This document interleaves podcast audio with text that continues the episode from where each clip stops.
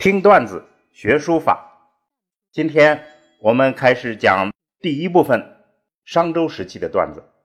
今天讲第一个段子：鬼神与书法。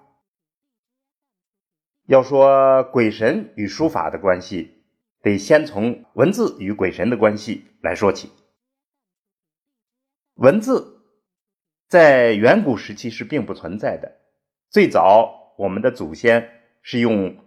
堆石记事，后来用结绳记事，再发展到后来，才是出现了符号文字。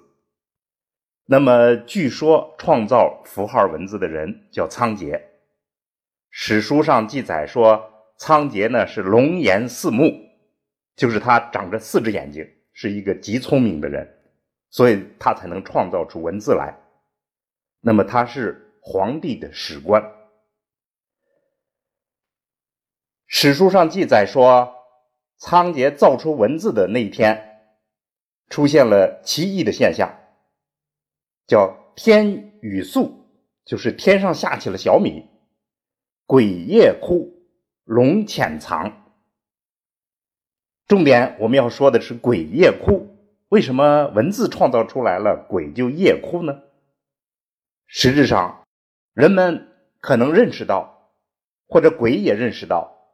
文字是通神的，那么这种文字创造出来以后，大批的应用就出现在商朝的社会实践中。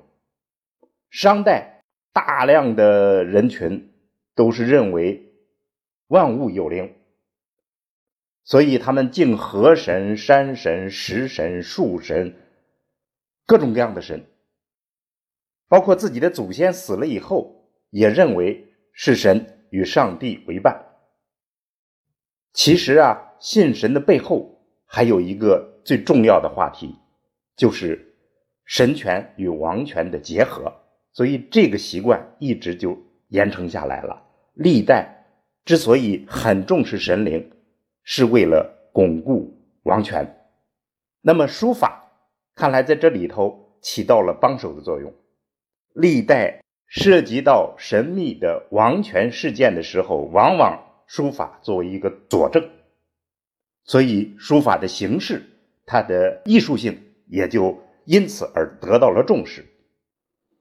那么，在商朝，书法与这个神的关系，在操作上，主要的方式就是占卜。这个占卜呢，是无事不卜，有的事情甚至卜好几次。具体的操作方法，我们可以简单介绍一下，就是他找来的基本上是龟甲、兽骨，尤其是牛的肩胛骨比较大，甚至还包括人的骨头。这些人一般都是俘虏呀，就是异族的人，或者用他的头颅，或者用他的其他的大块的骨头来刻。刻的方式呢，是先用青铜的小刀。在背面打一个小洞，然后沿着小洞再刻一个槽子，然后下来就要问卜，就是说你这一次占卜是为了什么目的，要问什么，然后就开始用火烧，看这个火烧之后的裂纹来判断吉凶的兆头。一般的卜辞。就是这件事补完了以后，要用一种文字把这件事记录在这个龟片或者是牛牛骨上。记录的这个就叫补词。这个补词一般它的内容结构就是三大块第一块就是日期，用干支纪年的方法来写明日期，什么时候补的。然后下面要注明真人。真人就是操作这件事的领导者、主管。这个真就是贞洁的贞，它是一种专门的神职人员。然后第二部分就是不问的事情是什么。第三部分就是应验了没有，怎么个兆头。把这些东西就写在这个龟甲兽骨的正面，作为一个记录。那么在安阳那个地方。就积累了几十万、上百万的这样一种记录，就像一个国家档案馆一样。